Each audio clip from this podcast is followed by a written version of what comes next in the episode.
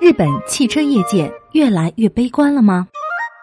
听众朋友们，晚上好！本期是我们的老朋友，大家都很熟悉的日本现代周刊副主编近藤大介的专稿，让我们一起来看看日本记者眼里的汽车行业吧。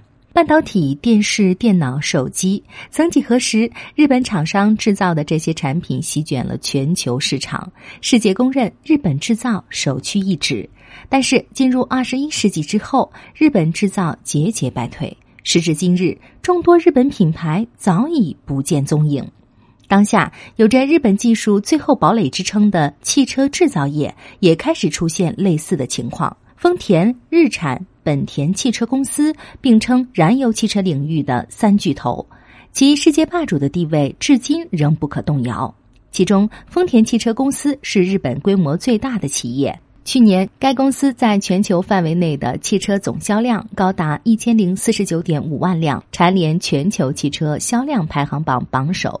值得一提的是，去年丰田汽车在美国境内售出了二百三十三点二万辆，成功超过了通用汽车，登顶美国汽车销量排行榜。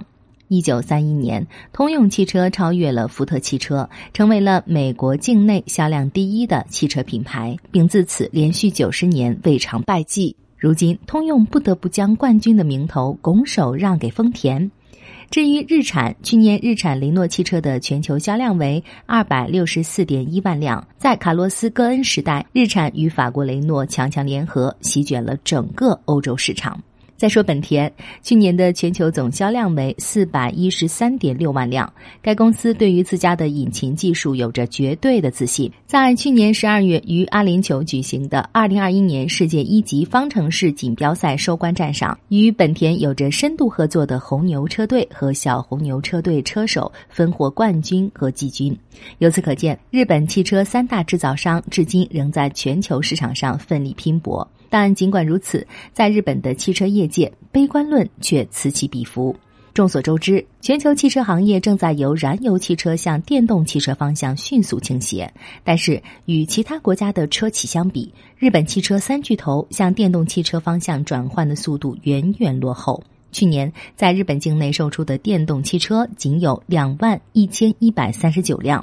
这几年，中国的汽车公司也瞄准了世界市场。去年，比亚迪汽车公司的电动汽车销量为三十二万八百一十辆。去年秋天，在英国格拉斯哥召开的联合国气候变化框架公约缔约国会议，更是将比亚迪电动汽车确定为会议专用公务车。去年年末，日本京都的京阪巴士公司正式投入使用了四辆比亚迪的电动巴士 J 六。这款车的价格大约是日产同类型车价格的百分之三十左右，性能却更高。这就像半个世纪前日本汽车进入美国市场时的情形。如今，同样的情形出现在了日本的电动巴士领域。那么，日本技术最后的堡垒迟早也会崩塌吗？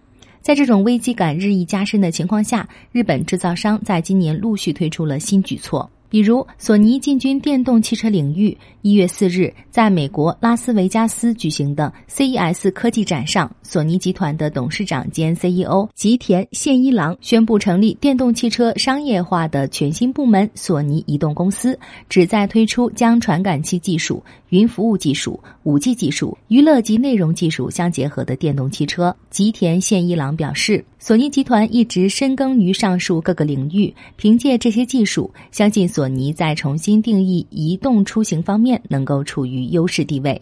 受此消息影响，索尼公司的股价在一个交易日内迅速上涨百分之五。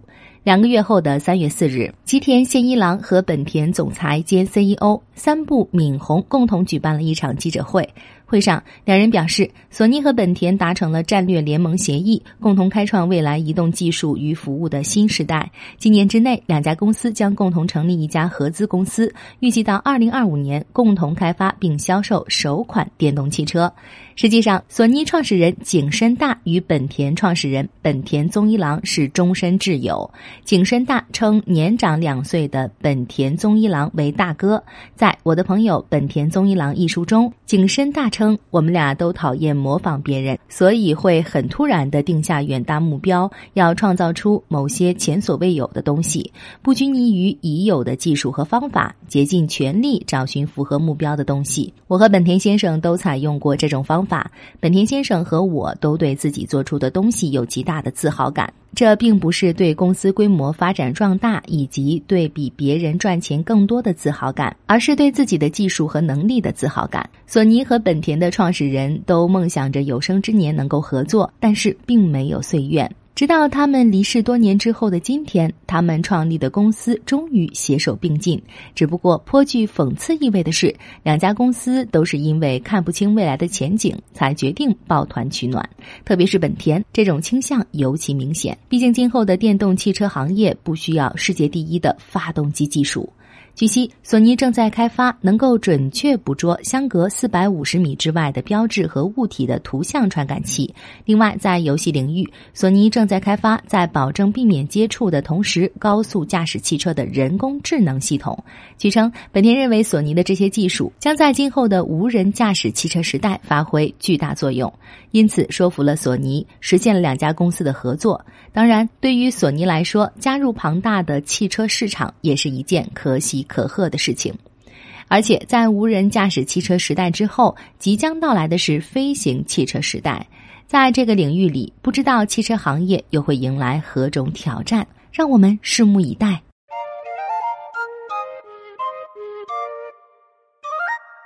更多精彩好文，请关注日本网。本期节目简介里还有霓虹酱的微信和微博哦。